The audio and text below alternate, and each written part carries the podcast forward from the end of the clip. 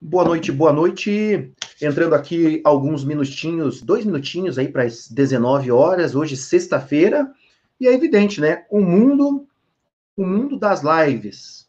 Então, estamos aqui iniciando a nossa primeira live aí do nosso canal. Vamos ver aqui aonde está essa live. Deixa eu ver se está tudo certo aqui ou não. Vamos ver. Está começando. Aí. Para mim aqui já está ok. Fazer um teste aqui. Vamos ver, Curitiba. Uhum. Papá. Deixa eu ver se está certo. Aqui. Ok. Uhum.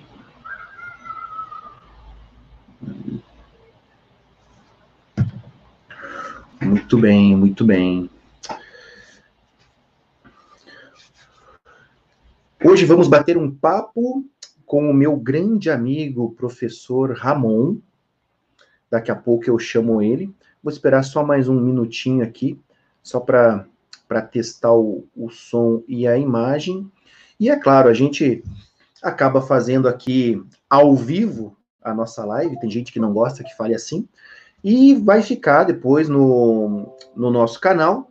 E se você estiver assistindo depois gravado e tiver alguma dúvida, que tiver alguma sugestão para a gente, você pode mandar uma, uma mensagem nos próprios comentários ou no Instagram ali, ó, arroba alves Júlio com dois L's, né?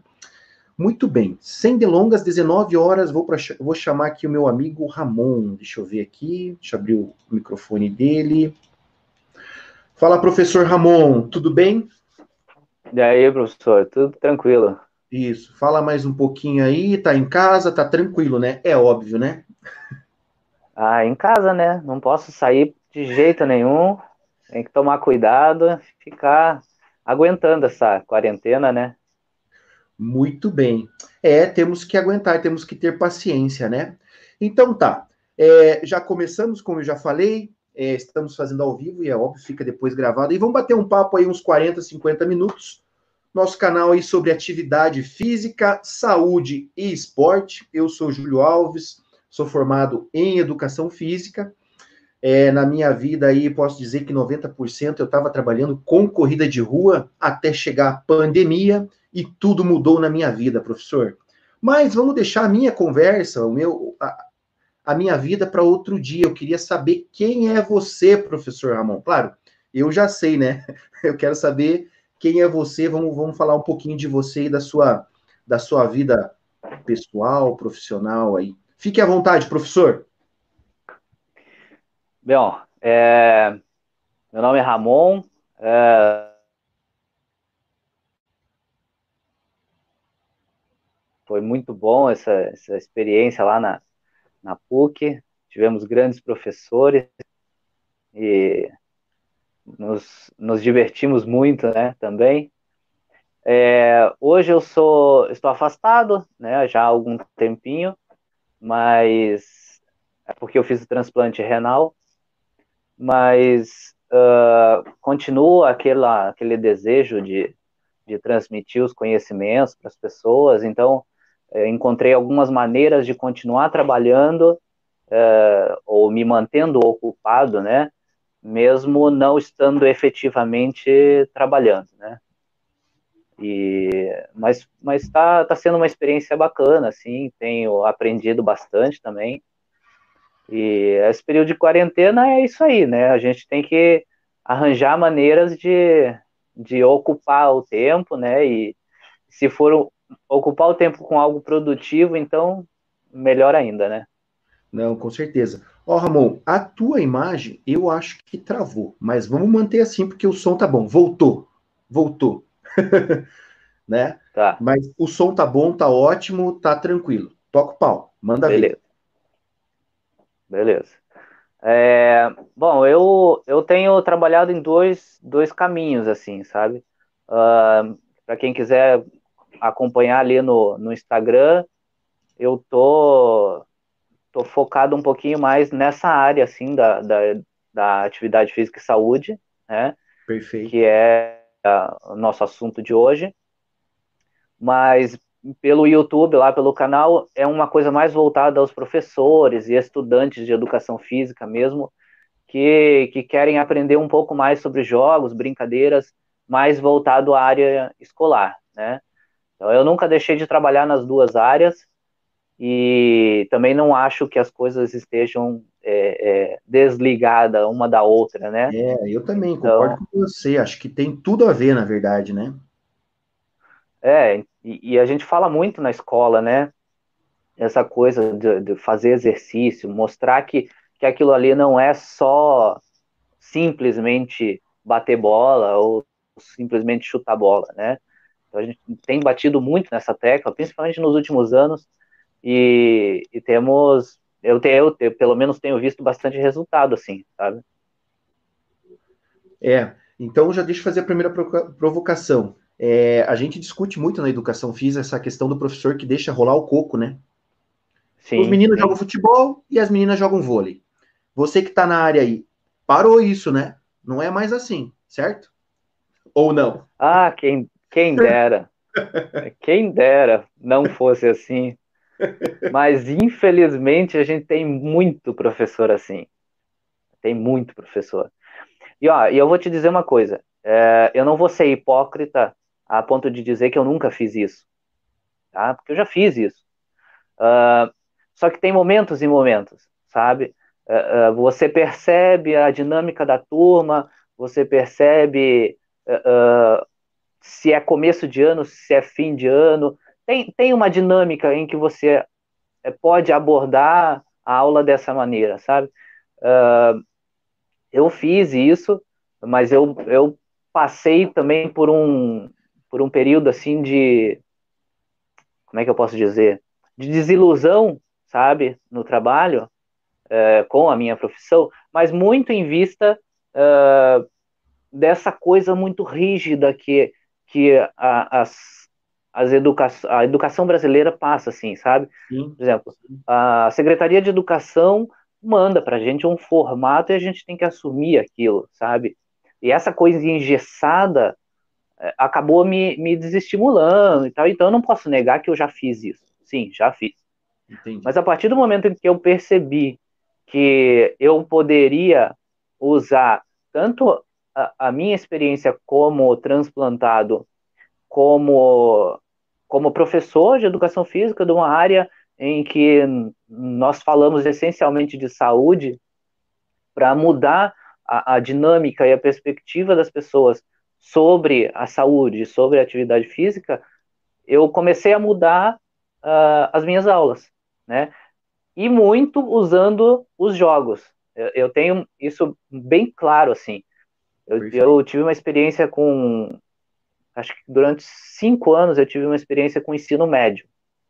E foi bem desafiador, porque eu nunca tinha pego uh, adolescentes, né, que, sei lá, segundo ano de, de ensino médio, o cara já tem, sei lá, 1,80, alguns, pô, e paro eu do lado do cara, um cara gigante, é, pois é, você Era é um exemplo, segundo, Pois é, não tinha professor baixinho lá na tua escola? Sim, sim, sim, e muito. 15 anos, 1,85m, professor. Pois é, então. E daí é muito estranho para o professor, principalmente para mim, que nunca tinha dado aula para o ensino médio, passar por essa experiência. Mas eu posso dizer que foi muito é, gratificante. Né? Chegou no, no último, no ano passado, não, no ano retrasado, eu estava tendo aula com 60 alunos. Caramba! 60 alunos do ensino médio. A minha sorte é que eu tinha uma quadra bem grande, então eu Sim. poderia explore, podia explorar esse espaço, né? Não eram aquelas quadras pequenininhas. Mas eu tenho absoluta certeza, assim, de que eles vinham, esses 60 alunos vinham para aula não pelo fato é, de necessitarem de nota, e sim pelo fato de eu fazer uma aula divertida. Ah, esse, esse ponto é fundamental. E já vou falar outra provocação. Para mim, Diga. educação física não, não é, é, tem que ser obrigatório, mas para. Claro, estamos falando de escolar, né? Obrigatório para criança entender, aprender sobre saúde, talvez, ó, isso daria muito resultado agora, né? E hoje a gente tem uma ou duas uhum. aulas de educação física, né? Então, para mim, não precisava nem passar de ano em educação física, né? Então, de segunda a sexta, 45 minutos de aula, e é óbvio, tudo de acordo com cada faixa etária, com cada condição de cada colégio, eu acho que melhoraria muito, e, entra bem nisso que você falou, né? O aluno vai porque ele quer se divertir, quer brincar, quer aprender um jogo. Sim. Né? Não para passar de sim. ano, né? Mas, imagina só, a, a, gente, eu acho que ainda, ainda hoje existe, né, mas a nossa, a minha e a sua geração, é, é, ela passou por, por, pela coisa quadrada da educação física, né? Chegar, pô, agora temos que bater bola, aprender a bater bola no basquete, aprender, não que não tenha, óbvio que tem que ter, eu, só que eu acho que se não associar isso a uma coisa divertida e uma coisa eh, ligada a um exercício, ao exercício em si, que, que você está mostrando que aquilo está gerando queima calórica, que, aquilo está gerando atividade física e, consequentemente, trazendo saúde para você, é, é, não adianta, você não, não vai conquistar, não vai trazer gente para sua aula. Nossa, a conversa vai ser boa aqui, hein? Já me veio um monte de coisa aqui, professor. Então vamos lá. Vamos, vamos lá. Já fa... a, gente, a gente era para você contar da tua vida e a gente já começou a conversar, mas tudo bem. Vamos nessa linha, depois a gente fala sobre você, tá? Beleza. Eu entendo, não, não vamos nem me definir, tá? Que a gente tem que usar o esporte como ferramenta, não como objetivo. Isso que eu amo futebol, voleibol, basquetebol, handebol. Claro, um homem grande de 1,85m, eu posso jogar tudo, né? Mas é bem no que você falou.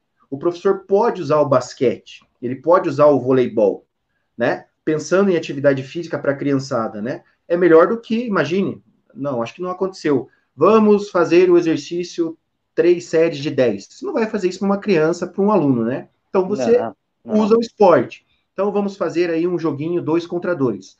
Então, você tem lá é, trabalho em equipe, você vai ter impulsão, você vai ter força e por aí vai, né? Mas, Sim. Infelizmente, o que a gente via muito era assim, temos que aprender basquete. Mas, na verdade, não era para aprender o basquete, né? Era uma ferramenta para chegar nisso que você falou, né? Se quiser concluir. É, é, a, a, gente era muito levado a usar aquilo para uma coisa competitiva, realmente, né? Só que a grande maioria da, da, das pessoas daquela turma não tinha pretensão de, de praticar alguma, algum esporte competitivo, né? E aí acabavam se frustrando, porque não conseguiam chegar, alcançar os objetivos que o professor tinha proposto para a turma. Né?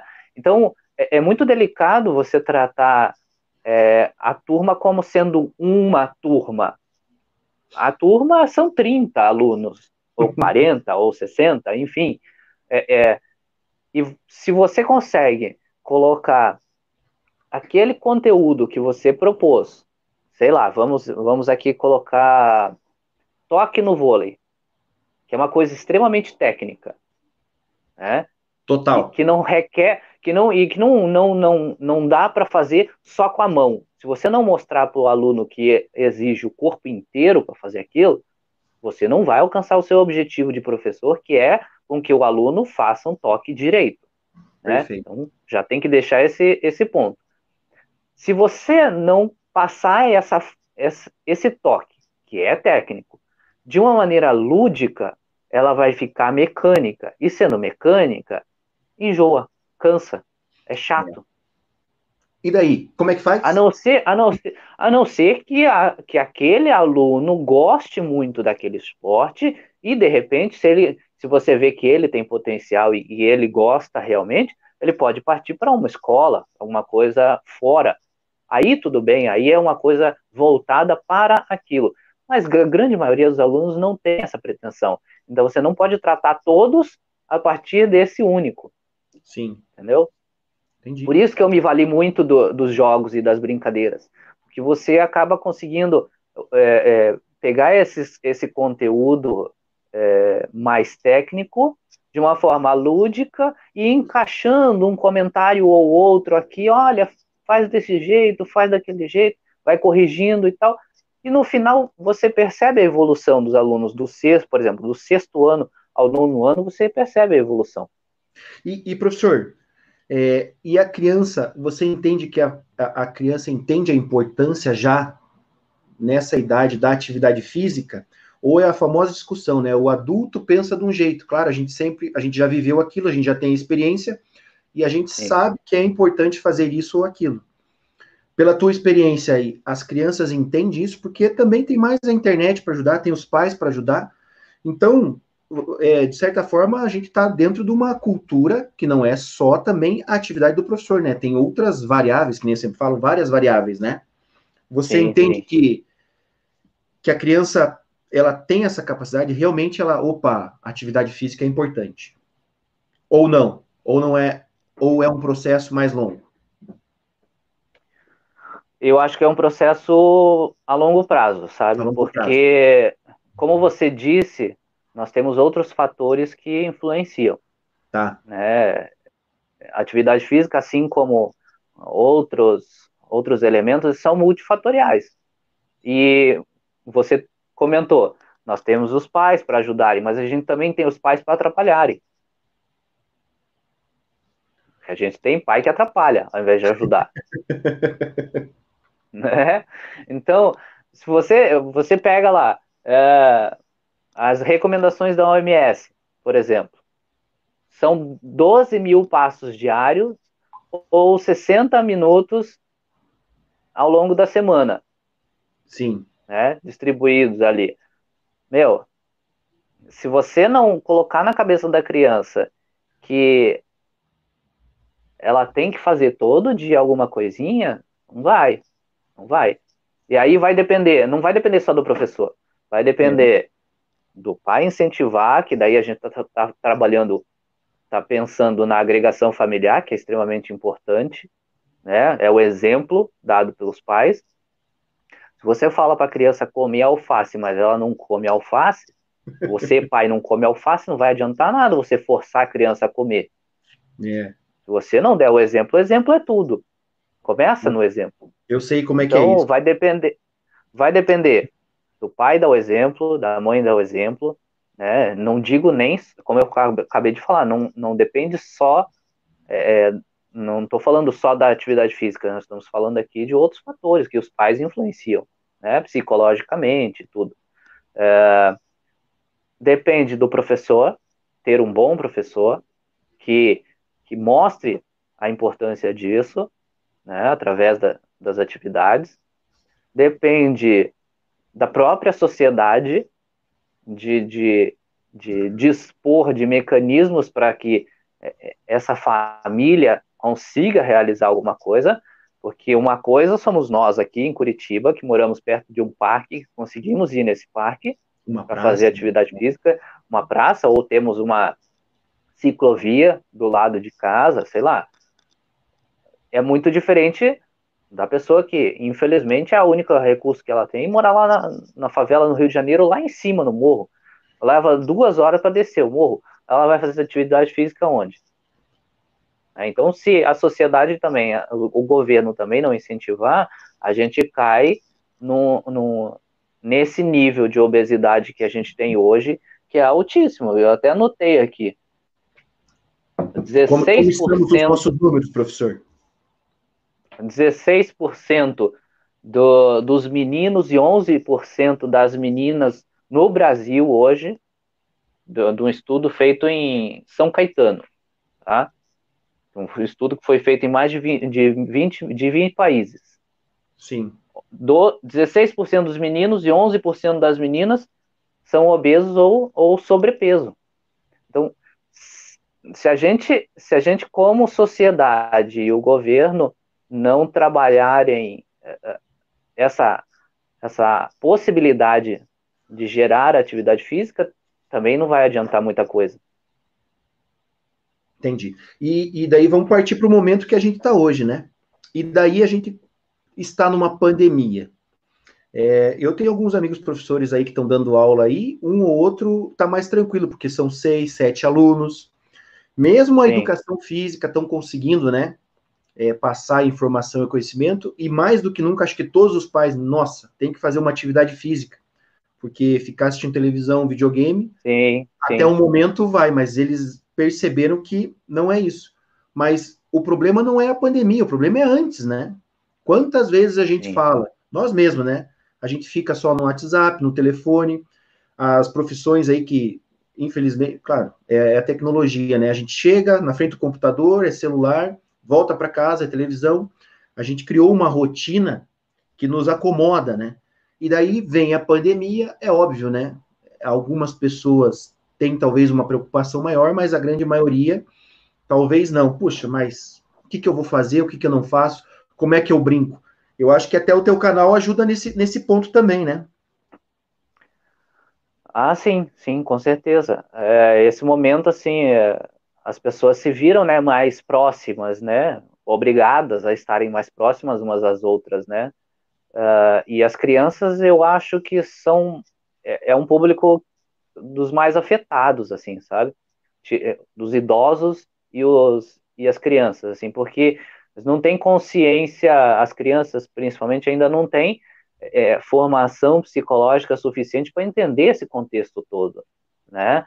Claro. E acaba acaba sugando os pais mesmo, exigindo bastante, porque é o que elas fazem durante o dia na escola, né? Se a gente pegar é, o, o dia a dia delas na escola é gastar energia, é correr, é pular, é brincar. E aí se vem eu, por exemplo, eu moro num apartamento. Tem a parte de baixo lá do, do, do apartamento, tem o playground e tal, mas assim, eu, pós-transplantado, vou correr o risco de descer e pegar uh, o Covid? Não, não vou. Então, eu tenho que me virar dentro do meu apartamento. Né? E Perfeito. os jogos e as, brinca e as brincadeiras acabaram entrando como recurso para ocupar o tempo delas o meu, aproveitar isso e, e trazer mais conhecimento também. Perfeito. Só, só vamos. Então, agora que você deu a deixa, só explica essa questão do transplantado aí para a gente saber essa história aí. Se quiser dar uma resumida, né? Não precisa entrar em detalhes. Como é que uhum. aconteceu? Quando que você fez o transplante? Como é que você tá? Tá tudo certo? Bom, eu sou transplantado, transplantado renal há. Deixa eu ver, hoje é dia 6, 5, né? Isso. É, tem quatro meses, quatro meses e pouquinho, alguns dias. É pouquinho tempo ainda. Uhum. É, eu descobri quando eu estava lá em Portugal fazendo o mestrado, tava Sim. eu e minha esposa lá, e sabe aquela coisa, né? Brasileiro, fora do Brasil, uh, sem dinheiro, sem bolsa, faz qualquer coisa para ganhar dinheiro, né? brasileiro é uma praga, né? Igual o pardal, tem tudo, toda a parte do mundo, né? é você que tá falando, poxa.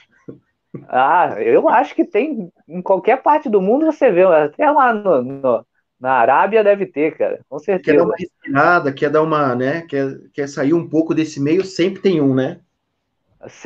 Sempre, sempre tem um. E aí a gente se viu com a oportunidade de ganhar mil euros em um mês fazendo teste numa indústria farmacêutica. Caramba. Que isso lá é, lá é permitido pagar para você fazer os testes nas pessoas. Né? Cobaia. Aqui, aqui no.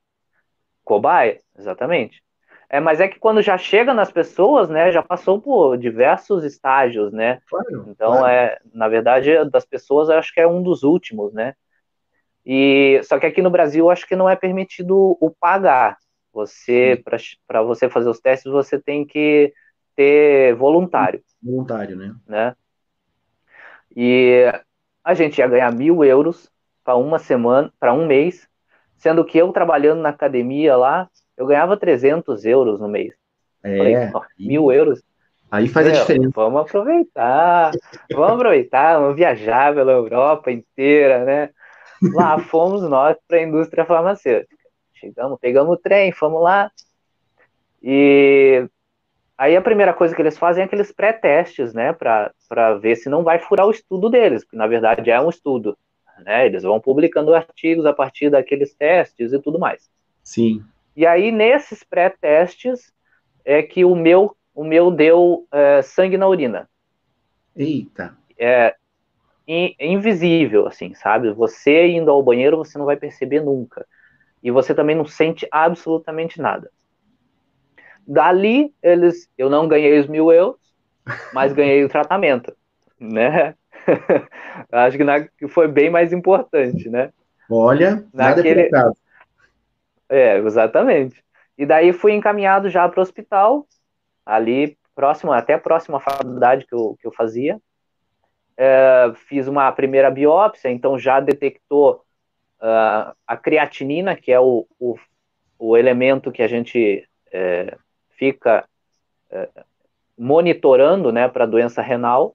Sim. Já detectou um valor acima do normal, mas ainda muito pouco uh, em relação ao que eu tive há, há tempos atrás, né? E aí comecei o tratamento convencional, que é a base só de remédios, né? Uhum. Remédios para pressão e tal, nada demais. E toquei a vida normalmente, assim, tirando a parte alimentar, que de lá para cá eu não podia comer muita carne, que era o, o que tinha mais proteína, porque a doença que eu tenho, ela porque dentro do, do rim tem os glomérulos, né? Que são as unidades filtrantes do rim. Sim. É como se a proteína, que é muito grande, ela tentasse passar por esses glomérulos e eles são muito pequenos e danificasse eles, entendeu? Então é, a doença funciona mais ou menos assim. E Sim. aí é como ela vai danificando, vai matando uns, vai deixando outros velhos e assim, assim vai. E aí eu tinha que dar uma diminuída na carne, foi basicamente a única coisa, assim, mas nunca senti nada. Só que daí chegou um ponto, já de volta ao Brasil, em que eu já estava com quase 15 de creatinina, quando o normal, o normal é 1,5. Puxa vida, hein? E aí o meu médico falou, olha, agora chegou o momento de você fazer uma diálise ou hemodiálise Sim. e entrar na fila do transplante. Uh, nesse período todo, a gente já vai para 10 anos praticamente, né? Eu consegui conservar o rim durante 10 anos e há, cinco, há um ano e meio atrás eu comecei a fazer a diálise peritoneal, que é um tipo de tratamento uh, tem a hemodiálise, que é aquela que as pessoas vão na clínica e se ligam à máquina, a máquina Sim. faz uma, uma limpeza pelo sangue, né? Só que isso é muito desgastante para as pessoas, porque elas têm que ficar lá quatro horas, três vezes por semana. Além de tudo isso, o corpo mesmo fica muito desgastado. Aí o meu médico me deu uh, me deu a possibilidade de fazer a diálise peritoneal, que é uma, tá, uma modalidade. Você tá trabalhando ainda ou não? Agora eu tô afastado. Não, mas nesse. Pro... Fazendo a diálise. Ah, nesse meio tempo? Sim. Quando eu comecei a diálise, eu parei. Ah, tá. Quando eu comecei a diálise, eu parei de trabalhar. Mas, mas mesmo assim, eu falo para todo mundo: daria para eu estar trabalhando fazendo a diálise. Era uma questão de adequação, de horários. Sim mas daria. Ele me deu a possibilidade de fazer a diálise, que é menos, menos desgastante. Você faz durante a noite toda. É, tem uma máquina, é, e essa máquina faz a troca de líquido no seu peritônio. Então você implanta um catéter aqui no abdômen, chega a hora que você quer à noite, se conecta à máquina e espera ela fazer a troca do líquido, um líquido preparado com, com glicose, um monte de coisa lá. E esse líquido vai entrando no seu peritônio, fica um período, sai, e essa troca a máquina que faz. Né? Eu fiz isso durante um mês e meio, um mês e meio, um ano e meio, praticamente. E aí, em janeiro, não, dezembro eu fui ao hospital para tentar fazer um transplante que me ligaram. Uh, até tava, eu estava lá nos jogos, nos primeiros jogos brasileiros de transplantados. foi lá na, na Unicamp. Aí foi bem bacana, assim, conheci um monte de gente, ex, ex-atletas que passaram pelo transplante, transplantes diversos, coração, pulmão, fígado, enfim, e estavam lá agora como atletas transplantados. É, fui lá fazer trabalho voluntário, porque daí eu já não estava trabalhando, eu falei, ah, vou aproveitar o tempo e vou lá, né, conhecer essa gente toda. E aí agora em janeiro, dia 19, eu fiz o transplante. E agora estamos cuidando. Então por isso que eu não posso sair de casa para nada, assim, né? Tipo, no máximo, saio, entro no, saio do é. apartamento, é. entro no carro o, e o volto, corpo, não sai de O corpo ainda está se adaptando ao transplante, né? É, ba é baixa sim. imunidade e tal, tudo entra no grupo de risco, né? Sim, sim, sim. É, muita medicação, né? A gente fica exposto muito fácil, né? É. Mesmo assim, professor, você está aí passando conteúdo nas redes sociais, né? Vamos voltar sobre atividade Vamos. física, sobre brincadeiras, né?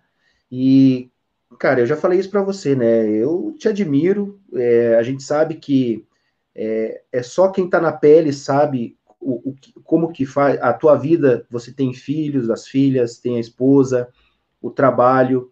É, então, é, realmente é você que, que sabe dizer se sofre mais, sofre menos, se é difícil. E não só fisicamente, eu digo até mentalmente, né? Pô, e agora? O que, que eu faço, né? E a uhum. gente tá. É, transplante não é brincadeira, né? Você vai para uma cirurgia, o corpo, a gente sabe de, de, de, estudos aí científicos que o corpo pode rejeitar ou não pode. Claro que tudo é feito Sim. com os maiores cuidados, como é que fica a tua cabeça nessa hora? Porque você, cara, sempre cheio de energia, sempre querendo trabalhar, sempre cuidando das crianças, tudo. É, é pensamento positivo, né, Ramon? Não tem como ser diferente, né? É, não, não, não dá para ser diferente, né? É, você passar por uma situação dessa, assim, é, é bem complicado de, de lidar, sabe?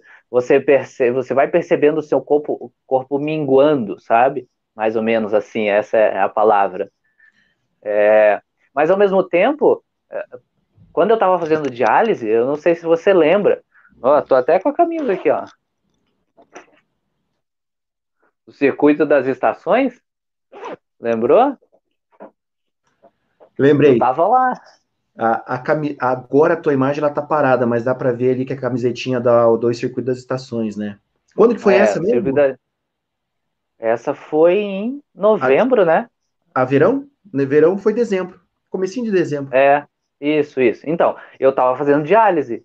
E foi um período muito bom, assim, sabe? Porque a diálise me fez bem, eu voltei a correr, a gente foi para para passar o Réveillon na praia, eu continuei correndo lá, Tava, tava super bem, assim. E daí veio o transplante e, pô, eu tinha ganhado, sei lá, acho que 3, 4 quilos. Tava fazendo é, academia, tava lá na overall e, porra, tava vendo o corpo, né, novo, né, um corpo é, motivado e tudo. Aí vem o transplante, aí você vê o seu corpo fazendo assim, né? É, Caindo, é... né? Porque é um período só, né, Ramon? Daqui a pouco você sim, volta. Sim, sim, sim. Qual, qual que é o prazo? Mas, mas, é. Qual que é a, a, sequência aí? Você tem que esperar quanto tempo para você. Claro, tem a pandemia, né? É uma questão, digamos, que não estava no contexto, mas. Ah, a, sim, a priori, não estava. A priori, você tem que esperar seis meses transplante, um ano? Como é que é para a vida normal, vamos dizer assim? Com, com os quatro meses que eu tenho hoje, eu já, já poderia estar liberado para pra praticamente tudo, assim, se não fosse a pandemia, Perfeito. estaria dirigindo, levando as crianças para a escola, normal. É, a única coisa que o médico pede é a partir dos seis meses é que eu posso estar liberado para praticamente tudo, assim, até os seis meses eu não posso fazer força no abdômen ainda, ponto interno, né? então eu posso fazer exercício, eu tenho feito em casa, mas não posso fazer abdominal, por exemplo. Né? Então é uma única restrição, assim. Mas tem que ser, Júlio, pensamento positivo, cara. Você e, aí, e aí, quando você passa por uma situação dessa e, e você é da área da saúde, eu acho que mais ainda, sabe? A, a sua vontade, o seu desejo de fazer é, o bem e transmitir essa mensagem para as outras pessoas, sabe? Eu acho que isso, isso floresce, sabe? Ah, Sim. Uh, não é à toa que eu não, não quero, nunca quis, não quero ser personal, não, nunca foi a minha intenção, sabe? Eu, eu admiro quem, quem, quem consegue ser, admiro é, a possibilidade de, de lidar com uma pessoa e transformar a vida de uma única pessoa toda semana ali estando com ela, sabe? Mas eu não consigo, eu não consigo. Mas eu consigo dessa maneira, assim, Dessa transmitindo o, o que eu sei uh, ou o que eu estudo é, e, e, das experiências que a gente vai passando para que as pessoas é, é, possam passar por essas experiências. Quem, quem obrigatoriamente tem que passar, passar de uma maneira um pouco mais leve, sabe? É, ó, acho que essa. personal aí apareceu o professor Rodrigo Ferreira e o professor Cristiano aí, ó. Doutor Cristiano daqui a aí, pouco, ó. tá? Beleza. Vai, segue. É, então, é, é tentar realmente assim passar para as pessoas, sabe, a, a, o desejo de, de transpor aquela barreira e, e, passar da melhor maneira possível, assim. E, e a atividade física é, é, é, só um, um dos mecanismos que a gente pode utilizar para para alegrar a vida das pessoas, sabe? Claro, é... para você, você dar uma respirada aí, Ramon, é, é assim, ó, eu, eu não posso negar, eu tive uma vida muito boa no sentido de, eu, nós somos em quatro irmãos, então, competição total, né, quem chega primeiro lá, quem pega o primeiro brinquedo, Sim. então sempre estava fazendo atividade, depois eu posso dizer que eu fui o mais influenciado esportivamente, por primos, por amigos, por professores, então, sempre fiz o futebol, que era o que tinha, e depois eu cresci, fui para o vôlei, fui para o basquete, fui para o handball, e eu não me vejo sem o esporte, e é o esporte de lazer mesmo, né? É óbvio, a gente uhum. participou de campeonatos, tudo, é outra pegada, é outro negócio, mas é, eu, é, é muito. É, é, aquela questão da adrenalina, do, do, do, prazer de você praticar um esporte, ganhou, ganhou, perdeu, perdeu. A, o pessoal que normalmente a gente fazia com os amigos a, a peladinha de final de semana, a gente sabe que é através do esporte que a gente se encontra, tem um lado social, através do esporte você se alimenta melhor. A atividade física, né? De um modo geral, você estava treinando para correr, daí você já se organiza, que daí você já tem uma meta, você já tem treino. Então, eu acho que impacta, influencia muito na vida como um todo, né? É óbvio, tem pessoas sim, que gostam sim. mais de academia, tem pessoas que gostam mais de andar de bicicleta. Falando nisso, a pandemia fez com que explodisse o pessoal para andar de bicicleta, né? Para não ter aglomeração. Então, você vê, uhum. é, as pessoas acabam fazendo alguma ou outra atividade no primeiro momento por lazer, mas eu não tenho dúvida que se elas têm a oportunidade de treinar aquilo para melhorar a saúde e pensando também sempre estar bem, né? Para ter lazer, para poder trabalhar melhor, para poder brincar com as crianças e por aí vai, né? Sim, sim, sem dúvida. Uh, é, é, muito engraçado porque a gente, como profissional, é, falar para as pessoas que elas que elas vão se sentir melhor, que elas vão dormir melhor, que elas vão se alimentar melhor, que elas vão beber mais líquido e que consequentemente vão ter mais saúde, não quer dizer que elas assumam isso para elas. Porque é. cada pessoa escolhe o caminho que quer, né? Tipo, é livre para isso, né? Mas, mas se a gente pode plantar aquela sementinha da dúvida na, na cabeça da pessoa e, e de repente, se ela assume o mínimo que seja daquela, daquela fala nossa, e depois ela percebe, chega para você, pô, sabe que eu tô dormindo melhor mesmo? Pronto, já, você já ganhou. Você Isso. já fez a sua parte como professor. É. E outra, a gente sabe que é um detalhezinho influencia muito na vida da pessoa. Tem pessoas que têm dor de cabeça, não conseguem dormir. É só a pessoa dormir bem, já muda a vida da pessoa. É, são detalhes, né, Ramon? Sim. Não é uma coisa absurda. Sim. Não precisa ser uma coisa absurda. Ó, É, teve uma pergunta aqui, ó, da Ana Cecília Gomes da Silva, conhece? Conheço. Sugestão, conheço. sugestão para criança, é, é, o famoso piá de prédio, né? Ou a menina de prédio, né? Sugestão para atividades em tempos de quarentena. É, claro que a gente estava tava falando de um modo geral, tal. Na prática, Ramon, uma atividade específica aí que você está fazendo com as crianças, de cabeça, você lembra uma aí? né? Vamos falar. Eu fiz, bom, eu, eu fiz, até coloquei lá, tá lá no canal o vídeo do, da semana passada. Tá. E é, é um de dança. É, não sei se todos lembram daquele do Gênios, aquele brinquedo das cores, que a gente tinha, tinha, que, seguir apertar, a né? sequência. Né? Isso, tinha que apertar. Então, o que, que eu, eu fiz? Eu peguei os tapetes coloridos que eu tenho aqui, daqueles de emborrachados, né, tipo de EVA. Eu tenho quatro, e aí eu peguei eles e montei um videozinho no, no, no celular com essas cores. E ela foi aumentando, aumenta a velocidade dessa troca das cores uh, conforme a criança vai passando de estágio. E o que, que eu fiz? Peguei as duas, aqui as duas minhas, as minhas filhas, para pularem seguindo essas cores. Uh, a menor que tem. Um espacinho pequeno. Tem, né, espacinho pequeno. Sim, não, não, dá, não, não dá fazer muita coisa. Tirando, uh, óbvio, esse, esse, é, essa é uma brincadeira e elas se divertem, ficam olhando o celular, porque criança adora o celular, né? Ou mesmo a TV, tá? liga as duas coisas. E estão pulando, estão fazendo exercício, né? Mas é, é, é engraçado porque é, quando você faz, é, elas querem fazer junto. No meu caso, eu estou fazendo ali, elas podem estar assistindo TV aqui. Mas quando eu começo a fazer exercício, elas já vêm, posso fazer junto? E aí eu já tenho que remodelar toda a maneira como eu vou fazer, porque daí a menor, eu vou fazer flexão, tenho que fazer um, tipo uma, uma aquele é, negócio do sol lá, do, da yoga, para uhum. levantar, para ela passar por baixo, daí eu tenho que inventar, vou fazer agachamento, tem que abrir a perna para ela passar por baixo. Então a gente vai adaptando, né, e, e estimulando dessa maneira também. É, uma coisa que eu, que eu tenho percebido em algumas lives, até é, no primeiro momento, muitas pessoas, você vê como é que é o ser humano, né?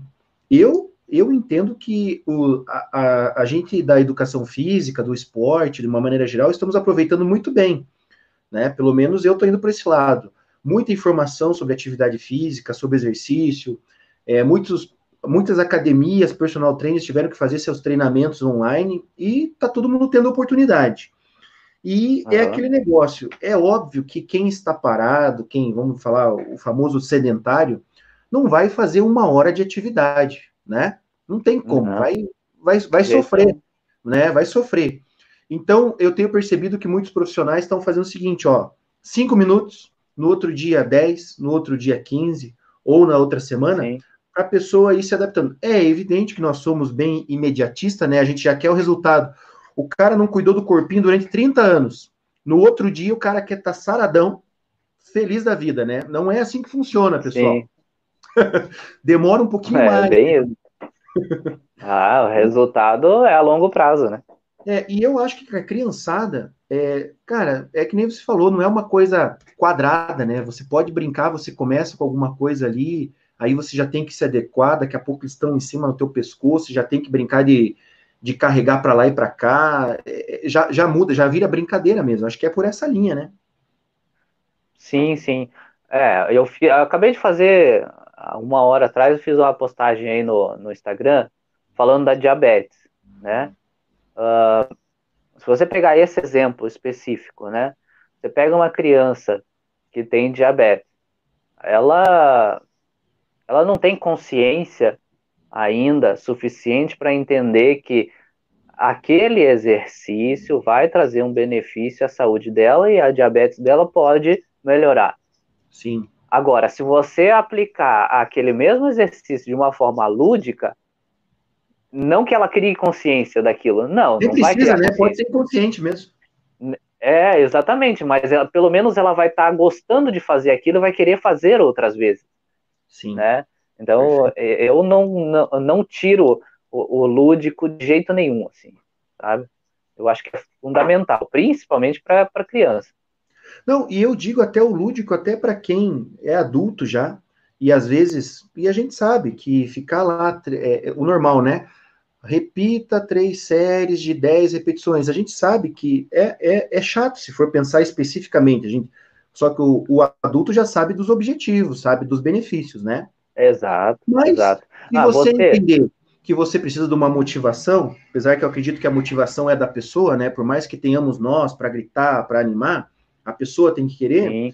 Você pode começar com uma dança, com uma brincadeira, e, claro, automaticamente o, o, o, o adulto vai falar: nossa, me deu dor nas costas, me deu dor na perna, não aguentei mais de cinco minutos. É, essas coisas vão caindo a ficha, né?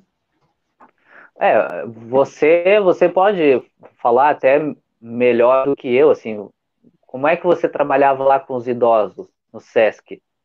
Olha, não era dessa maneira? Eles é. não começavam assim, cinco minutinhos, dez minutinhos, aí já reclamavam, Isso. já estavam cansados.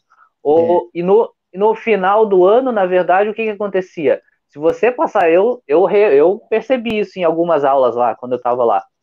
O que, que acontecia? Você passava um exercício ou outro deles, não, não, Júlio, vamos jogar. Eu quero um vôleizinho e tal. Cara, era ou não a, era assim? A competição que eles têm, eu falo que é igual a das crianças. Porque talvez, é, vários fatores, que nem a gente falou, né? E, e, a gente vai devagar, né? As pessoas vão brincar, não vai, não vai ter competição, então não vamos, né? Não vamos exagerar. E, cara, o ser humano é complexo. Senhoras de 70 anos, 80 anos, vamos competir. Quem ganhar é melhor e não querem saber daí. Como é que você lida com essas pessoas? É bem isso que você falou. Ah, Mas essa era a motivação deles, né? Claro que era no nível deles, na velocidade deles. E eu tinha que, que dar uma equilibrada no time para ninguém perder, porque senão depois eu que sofria, né? Eu que montava o time errado. E outra, sim, sim.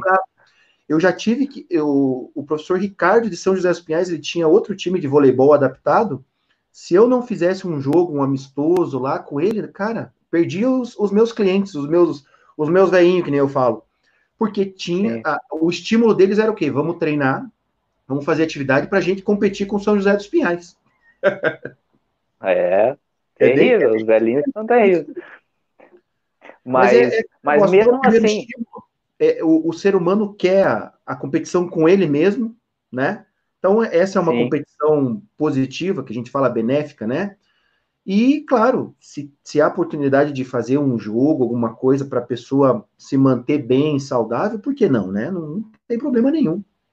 Claro, com certeza. Mas eu te pergunto, se você fosse passar para eles é, técnica de vôlei, você acha que você conseguiria? Não, não, não até porque no, no primeiro momento, é, como é que eu. É, para adulto, a gente faz isso, né? Então, são é, terceira idade, você vai lá e dá a técnica, que era o voleibol agarrado, né? Que tem uma regra, né?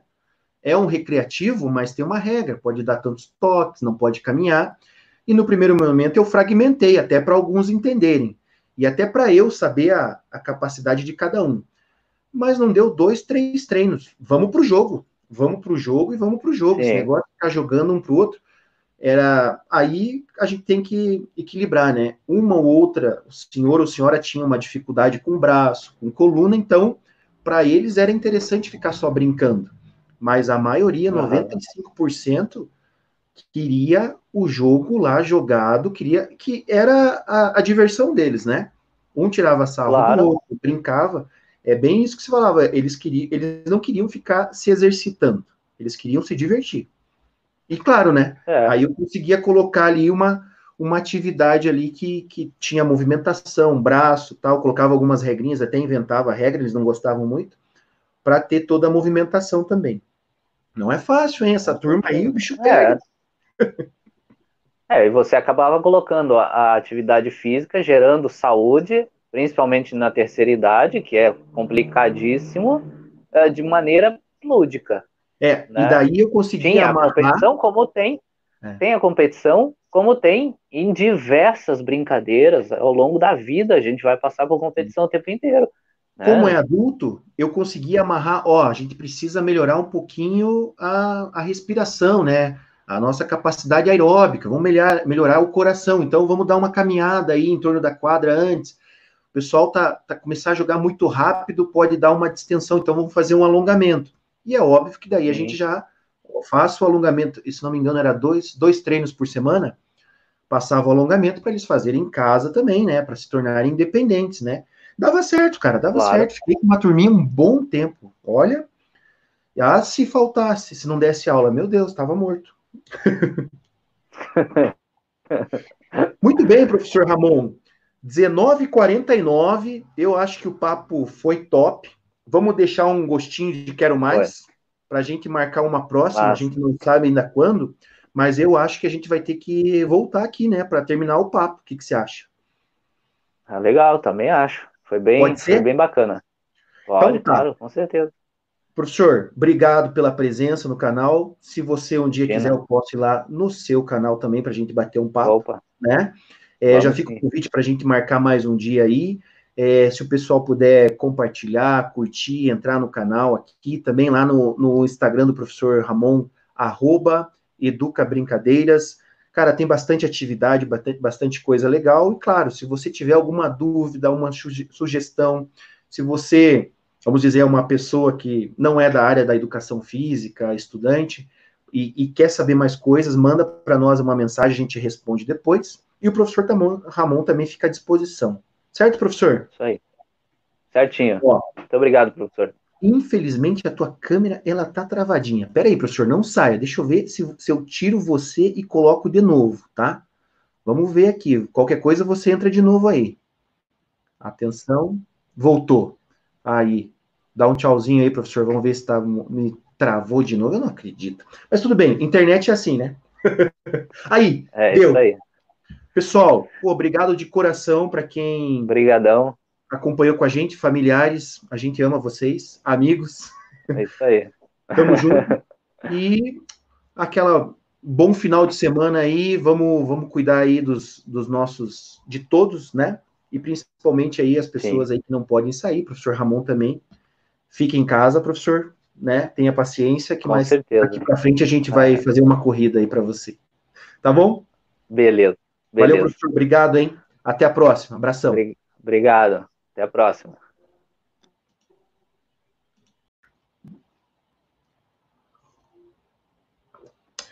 Boa noite, boa noite. Entrando aqui alguns minutinhos, dois minutinhos aí para as 19 horas, hoje sexta-feira. E é evidente, né? O mundo o mundo das lives. Então, estamos aqui iniciando a nossa primeira live aí do nosso canal. Vamos ver aqui aonde está essa live. Deixa eu ver se está tudo certo aqui ou não. Vamos ver. Está começando. Aí. Para mim aqui já está ok. Fazer um teste aqui. Vamos ver. Curitiba. Uhum. Papá. Deixa eu ver se está certo. Aqui. Ok. Uhum.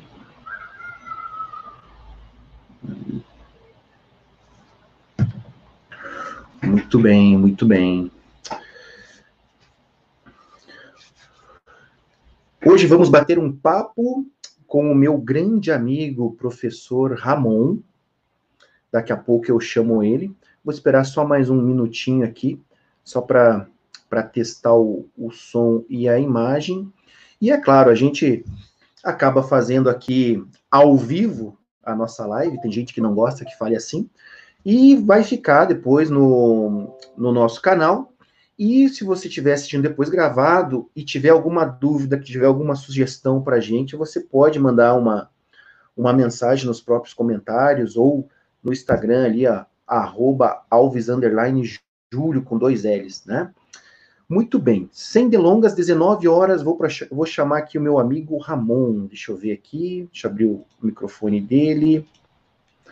Fala, professor Ramon, tudo bem? E aí, professor, tudo tranquilo? Isso. Fala mais um pouquinho aí. Tá em casa, tá tranquilo, né? É óbvio, né? Ah, em casa, né? Não posso sair De jeito nenhum. Tem que tomar cuidado, ficar aguentando essa quarentena, né? Muito bem. É, temos que aguentar, temos que ter paciência, né? Então tá. É, já começamos, como eu já falei, é, estamos fazendo ao vivo e é óbvio, fica depois gravado. E vamos bater um papo aí, uns 40, 50 minutos. Nosso canal aí sobre atividade física, saúde e esporte. Eu sou Júlio Alves, sou formado em educação física. É, na minha vida aí, posso dizer que 90% eu estava trabalhando com corrida de rua até chegar a pandemia e tudo mudou na minha vida, professor. Mas vamos deixar a minha conversa, o meu, a, a minha vida para outro dia. Eu queria saber quem é você, professor Ramon. Claro, eu já sei, né? Eu quero saber quem é você. Vamos, vamos falar um pouquinho de você e da sua, da sua vida pessoal, profissional aí. Fique à vontade, professor. Bom, é, meu nome é Ramon. É, foi muito bom essa, essa experiência lá na, na PUC. Tivemos grandes professores e nos, nos divertimos muito, né, também. É, hoje eu sou, estou afastado, né, já há algum tempinho, mas é porque eu fiz o transplante renal mas uh, continua aquela, aquele desejo de, de transmitir os conhecimentos para as pessoas, então eh, encontrei algumas maneiras de continuar trabalhando uh, ou me mantendo ocupado, né, mesmo não estando efetivamente trabalhando, né. E, mas mas está tá sendo uma experiência bacana, assim, tenho aprendido bastante também. E esse período de quarentena é isso aí, né? A gente tem que arranjar maneiras de, de ocupar o tempo, né? E se for ocupar o tempo com algo produtivo, então melhor ainda, né? Não, com certeza. Ó, oh, Ramon, a tua imagem eu acho que travou, mas vamos manter assim porque o som tá bom. Voltou, voltou, né? Tá. Mas o som tá bom, tá ótimo, tá tranquilo. Toca o pau, manda Beleza. ver. Beleza. É, bom, eu, eu tenho trabalhado em dois, dois caminhos, assim, sabe? Uh, ah, Para quem quiser acompanhar ali no, no Instagram, eu tô, tô focado um pouquinho mais nessa área, assim, da, da, da atividade física e saúde, né? Perfeito. Que é uh, o nosso assunto de hoje. Mas pelo YouTube, lá pelo canal, é uma coisa mais voltada aos professores e estudantes de educação física mesmo, que, que querem aprender um pouco mais sobre jogos, brincadeiras, mais voltado à área escolar, né? Então, eu nunca deixei de trabalhar nas duas áreas e também não acho que as coisas estejam é, é, desligadas uma da outra, né? É, eu também concordo então, com você. Acho que tem tudo a ver, na verdade, né? É, e, e, a gente fala muito na escola, né? Essa coisa de, de, fazer exercício, mostrar que, que aquilo ali não é só simplesmente bater bola ou simplesmente chutar bola, né? Então a gente tem batido muito nessa tecla, principalmente nos últimos anos, e, e temos, eu, tenho, eu pelo menos tenho visto bastante resultado, assim, sabe? É, então já deixa eu fazer a primeira provocação. É, a gente discute muito na educação física essa questão do professor que deixa rolar o coco, né? Sim, Os meninos sim. jogam futebol e as meninas jogam vôlei. Você que está na área aí, parou isso, né? Não é mais assim, certo? Ou não? Ah, quem, quem dera. quem dera não fosse assim. Mas, infelizmente, a gente tem muito professor assim. Tem muito professor. E, ó, e eu vou te dizer uma coisa. É, eu não vou ser hipócrita a ponto de dizer que eu nunca fiz isso, tá? Porque eu já fiz isso. Uh, só que tem momentos e momentos, sabe? Uh, uh, você percebe a dinâmica da turma, você percebe se é começo de ano, se é fim de ano. Tem, tem uma dinâmica em que você eh, pode abordar a aula dessa maneira, sabe?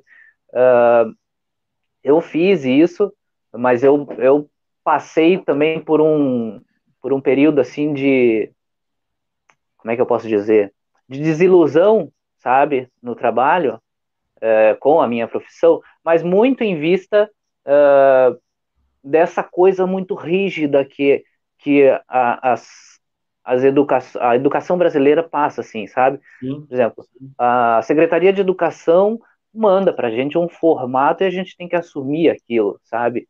E essa coisa engessada é, acabou me, me desestimulando e tal, então eu não posso negar que eu já fiz isso. Sim, já fiz. Entendi. Mas a partir do momento em que eu percebi que eu poderia usar tanto a, a minha experiência como transplantado, como, como professor de educação física de uma área em que nós falamos essencialmente de saúde, para mudar a, a, dinâmica e a perspectiva das pessoas sobre a saúde, sobre a atividade física, eu comecei a mudar uh, as minhas aulas, né? E muito usando os jogos. Eu, eu tenho isso bem claro, assim. Eu, eu, tive uma experiência com. Acho que durante cinco anos eu tive uma experiência com ensino médio. E foi bem desafiador, porque eu nunca tinha pego uh, adolescentes, né? Que, sei lá, segundo ano de, de ensino médio, o cara já tem, sei lá, 1,80, alguns, pô. E paro eu do lado do cara, um cara gigante. Pois é, você Era é um exemplo. Segundo. Pois é, não tinha professor baixinho lá na tua escola? Sim, sim, sim. E muito. 15 anos, 1,85m, professor. Pois é. Então. E daí é muito estranho para o professor, principalmente para mim, que nunca tinha dado aula para o ensino médio, passar por essa experiência. Mas eu posso dizer que foi muito é, gratificante. Né? Chegou no, no último, no ano passado, não, no ano retrasado, eu estava tendo aula com 60 alunos. Caramba! 60 alunos do ensino médio. A minha sorte é que eu tinha uma quadra bem grande, então eu Sim. poderia explore, podia explorar esse espaço, né? Não eram aquelas quadras pequenininhas. Mas eu tenho absoluta certeza, assim, de que eles vinham, esses 60 alunos vinham para aula não pelo fato é, de necessitarem de nota, e sim pelo fato de eu fazer uma aula divertida. Ah, esse, esse ponto é fundamental. E já vou falar outra provocação. Para mim, Diga. educação física não, não é, é, tem que ser obrigatório, mas para claro, estamos falando de escolar, né? Obrigatório para criança entender, aprender sobre saúde, talvez, ó, isso daria muito resultado agora, né? E hoje a gente tem uma ou duas uhum. aulas de educação física, né? Então, para mim, não precisava nem passar de ano em educação física, né? Então, de segunda a sexta, 45 minutos de aula, e é óbvio, tudo de acordo com cada faixa etária, com cada condição de cada colégio, eu acho que melhoraria muito, e, e entra bem nisso que você falou, né? O aluno vai porque ele quer se divertir, quer brincar, quer aprender um jogo. Sim. Né? Não para passar de sim. ano, né? Mas, imagina só, a, a gente, eu acho que ainda, ainda hoje existe né? Mas a nossa, a minha e a sua geração, é, é, ela passou por, por pela aquela coisa quadrada da educação física, né? Chegar, pô, agora temos que bater bola, aprender a bater bola no basquete, aprender, não que não tenha, óbvio que tem que ter. Eu, só que eu acho que se não associar isso a uma coisa divertida e uma coisa é, ligada a um exercício, ao exercício em si, que, que você está mostrando que aquilo está gerando queima calórica, que aquilo está gerando atividade física e, consequentemente, trazendo saúde para você, é, é, não adianta, você não, não vai conquistar, não vai trazer gente para sua aula. Nossa, a conversa vai ser boa aqui, hein? Já me veio um monte de coisa aqui, professor. Então vamos lá. Vamos, vamos lá já fa... a, a, gente, a gente era para você contar da tua vida e a gente já começou a conversar, mas tudo bem. Vamos nessa linha, depois a gente fala sobre você, tá? Beleza. Eu entendo, não, não vamos nem me definir, tá? Que a gente tem que usar o esporte como ferramenta, não como objetivo. Isso que eu amo, futebol, voleibol, basquetebol, handebol. Claro, um homem grande de 1,85m, eu posso jogar tudo, né? Mas é bem no que você falou. Sim o professor pode usar o basquete, ele pode usar o voleibol, né? pensando em atividade física para a criançada, né? É melhor do que, imagine, não, acho que não aconteceu. Vamos fazer o exercício três séries de 10. Você não vai fazer isso para uma criança, para um aluno, né? Então você não, não. usa o esporte. Então vamos fazer aí um joguinho dois contra dois. Então você tem lá é, trabalho em equipe, você vai ter impulsão, você vai ter força e por aí vai, né? Mas Sim. infelizmente o que a gente via muito era assim: temos que aprender basquete, mas na verdade não era para aprender o basquete, né? Era uma ferramenta para chegar nisso que você falou, né? Se quiser concluir. É, é, a, a, gente era muito levado a usar aquilo para uma coisa competitiva, realmente, né? Só que a grande maioria da, da, das pessoas daquela turma não tinha pretensão de, de praticar alguma, algum esporte competitivo, né? E aí acabavam se frustrando, porque não conseguiam chegar, alcançar os objetivos que o professor tinha proposto para a turma né? Então, é, é muito delicado você tratar é, a turma como sendo uma turma. A turma são 30 alunos, ou 40, ou 60, enfim. É, é, e se você consegue colocar aquele conteúdo que você propôs, sei lá, vamos, vamos aqui colocar toque no vôlei, que é uma coisa extremamente técnica, né? Total. Que, não requer, que não e que não não não não dá para fazer só com a mão. Se você não mostrar para o aluno que exige o corpo inteiro para fazer aquilo, você não vai alcançar o seu objetivo de professor, que é com que o aluno faça um toque direito. Né? Então, já tem que deixar esse, esse ponto. Se você não passar essa, essa, esse toque, que é técnico, de uma maneira lúdica, ela vai ficar mecânica. E sendo mecânica, enjoa, cansa, é chato. E daí, como é que faz? A não ser, a não ser, a não ser que, a, que aquele aluno goste muito daquele esporte e, de repente, se, ele, se você vê que ele tem potencial e, e ele gosta realmente, ele pode partir para uma escola, alguma coisa fora. Aí tudo bem, aí é uma coisa voltada para aquilo. Mas a grande maioria dos alunos não tem essa pretensão. Então você não pode tratar todos a partir desse único. Sim. Entendeu? Entendi. Por isso que eu me vali muito do, dos jogos e das brincadeiras. Porque você acaba conseguindo é, é, pegar esses, esse conteúdo é, mais técnico de uma forma lúdica e encaixando um comentário ou outro aqui, olha, faz desse jeito, faz daquele jeito, vai corrigindo e tal. E no final você percebe a evolução dos alunos do sexto, por exemplo, do sexto ano ao nono ano, você percebe a evolução. E, e professor, é, e a criança, você entende que a, a, a, criança entende a importância já nessa idade da atividade física? Ou é a famosa discussão, né? O adulto pensa de um jeito, claro, a gente sempre, a gente já viveu aquilo, a gente já tem experiência e a gente Sim. sabe que é importante fazer isso ou aquilo. Pela tua experiência aí, as crianças entendem isso porque também tem mais a internet para ajudar, tem os pais para ajudar. Então, é, de certa forma, a gente está dentro de uma cultura que não é só também a atividade do professor, né? Tem outras variáveis, que nem eu sempre falo, várias variáveis, né? Você sim, entende sim. que que a criança ela tem essa capacidade, realmente ela, opa, atividade física é importante. Ou não, ou não é, ou é um processo mais longo. Eu acho que é um processo a longo prazo, sabe? Longo Porque, prazo. como você disse, nós temos outros fatores que influenciam. Tá. Né? Atividade física, assim como outros, outros elementos, são multifatoriais. E você comentou, nós temos os pais para ajudarem, mas a gente também tem os pais para atrapalharem. A gente tem pai que atrapalha, ao invés de ajudar. né? Então, se você, você pega lá, é, as recomendações da OMS, por exemplo, são 12 mil passos diários ou 60 minutos ao longo da semana. Sim. Né, distribuídos ali. Meu, se você não colocar na cabeça da criança que ela tem que fazer todo dia alguma coisinha, não vai. Não vai.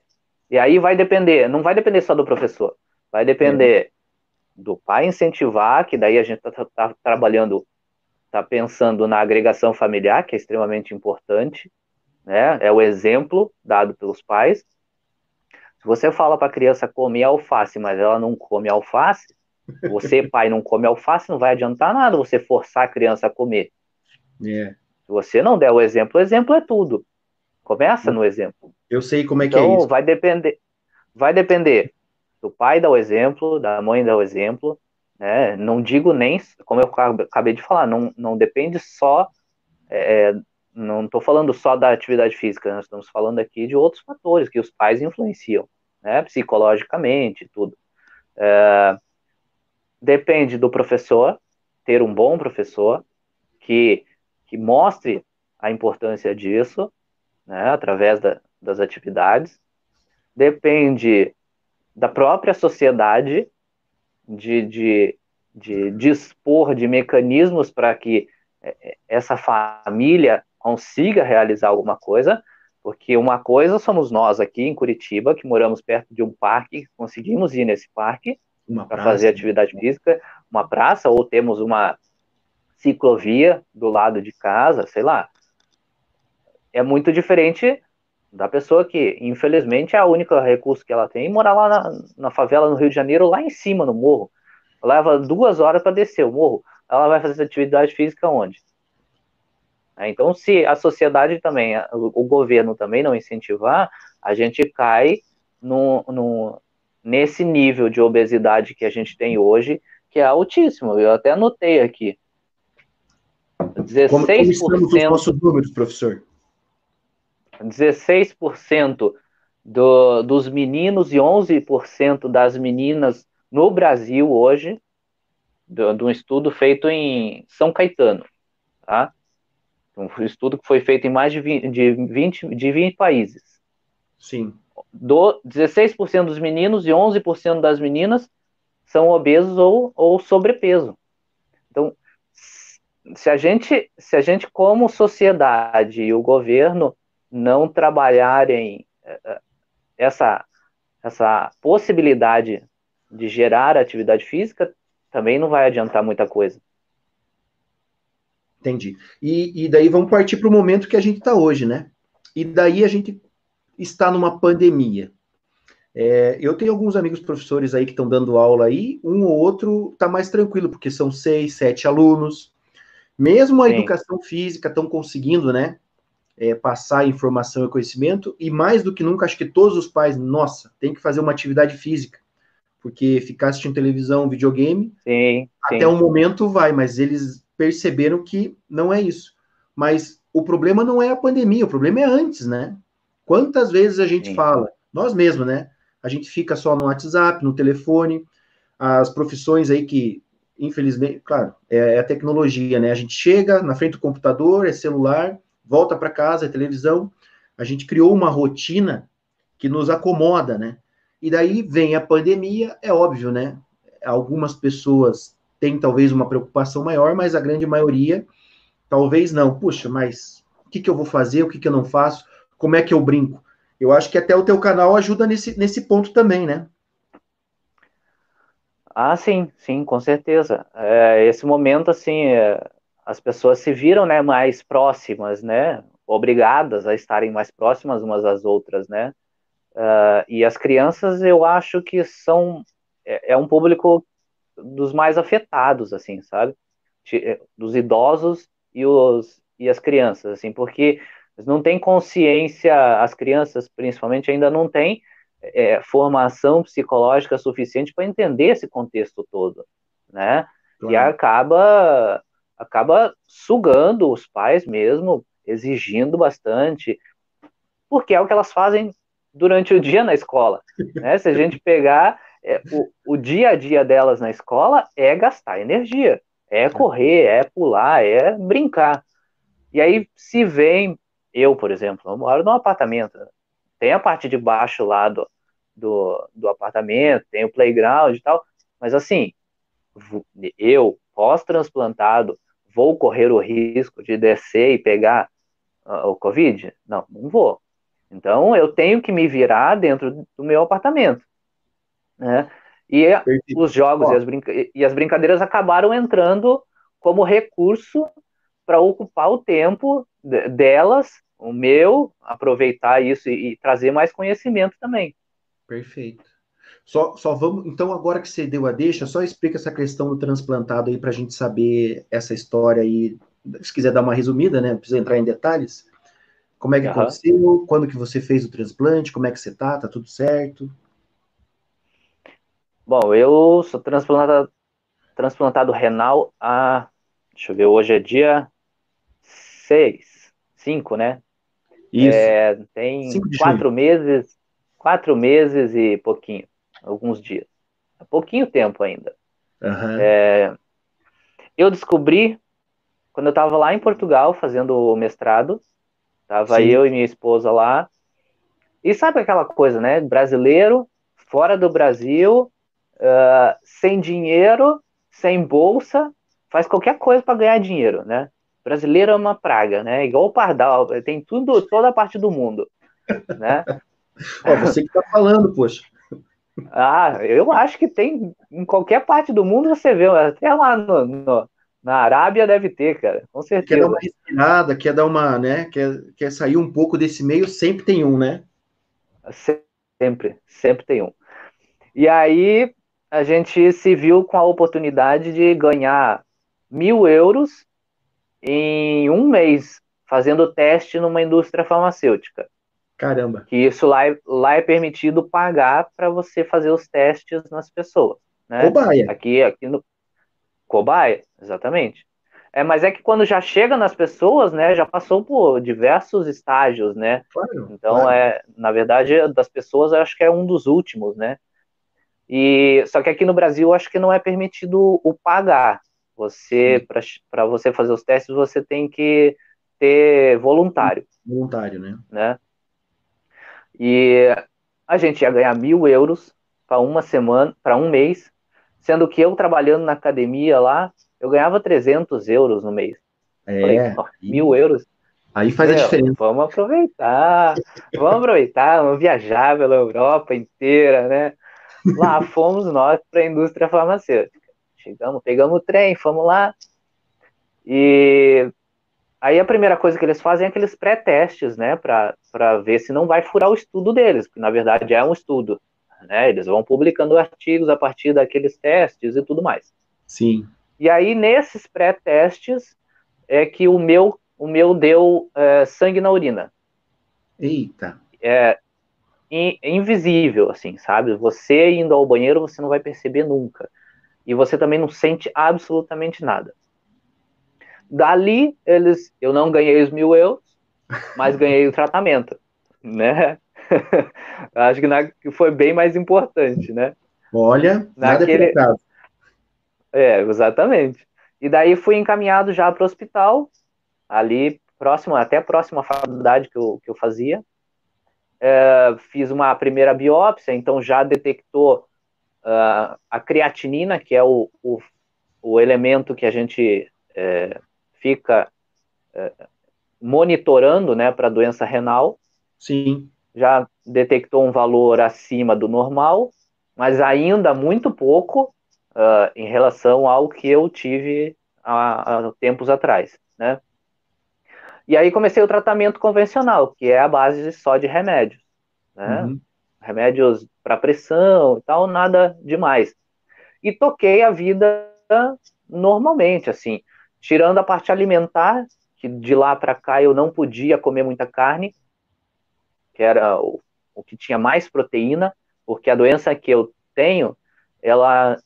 Porque dentro do, do rim tem os glomérulos, né? Que são as unidades filtrantes do rim. Sim. É como se a proteína, que é muito grande, ela tentasse passar por esses glomérulos e eles são muito pequenos e danificasse eles, entendeu? Então é a doença funciona mais ou menos assim. E Sim. aí é como ela vai danificando, vai matando uns, vai deixando outros velhos, e assim, assim vai. E aí eu tinha que dar uma diminuída na carne, foi basicamente a única coisa, assim, mas nunca senti nada. Só que daí chegou um ponto, já de volta ao Brasil, em que eu já estava com quase 15 de creatinina, quando o normal, o normal é 1,5. Puxa vida, hein? E aí o meu médico falou: olha, agora chegou o momento de você fazer uma diálise ou hemodiálise Sim. e entrar na fila do transplante. Uh, nesse período todo, a gente já vai para 10 anos praticamente, né? Eu consegui conservar o rim durante 10 anos e há, cinco, há um ano e meio atrás eu comecei a fazer a diálise peritoneal, que é um tipo de tratamento. Uh, tem a hemodiálise, que é aquela que as pessoas vão na clínica e se ligam à máquina, a máquina Sim. faz uma, uma limpeza pelo sangue, né? Só que isso é muito desgastante para as pessoas, porque elas têm que ficar lá quatro horas, três vezes por semana. Além de tudo isso, o corpo mesmo fica muito desgastado. Aí o meu médico me deu uh, me deu a possibilidade de fazer a diálise peritoneal, que é uma, tá, uma modalidade. Você tá trabalhando ainda ou não? Agora eu estou afastado. Não, mas nesse fazendo a diálise. Ah, nesse meio tempo? Sim, quando eu comecei a diálise, eu parei. Ah, tá. Quando eu comecei a diálise, eu parei de trabalhar. Mas, mas mesmo assim, eu falo para todo mundo, daria para eu estar trabalhando fazendo a diálise. Era uma questão de adequação, de horários, Sim. mas daria. Ele me deu a possibilidade de fazer a diálise, que é menos, menos desgastante. Você faz durante a noite toda. É, tem uma máquina é, e essa máquina faz a troca de líquido no seu peritônio. Então você implanta um catéter aqui no abdômen, chega a hora que você quer à noite, se conecta à máquina e espera ela fazer a troca do líquido, um líquido preparado com, com glicose, um monte de coisa lá. E esse líquido vai entrando no seu peritônio, fica um período, sai, e essa troca a máquina que faz. Né? Eu fiz isso durante um mês e meio, um mês e meio, um ano e meio, praticamente. E aí, em janeiro, não, dezembro, eu fui ao hospital para tentar fazer um transplante, que me ligaram. Uh, até tava, eu estava lá nos jogos, nos primeiros jogos brasileiros de transplantados, foi lá na, na Unicemp. Aí foi bem bacana, assim, conheci um monte de gente, ex, ex-atletas que passaram pelo transplante, transplantes diversos, coração, pulmão, fígado, enfim, e estavam lá agora como atletas transplantados. É, fui lá fazer trabalho voluntário, porque daí eu já não estava trabalhando, eu falei, ah, vou aproveitar o tempo e vou lá, né, conhecer essa gente toda. E aí agora em janeiro, dia 19, eu fiz o transplante.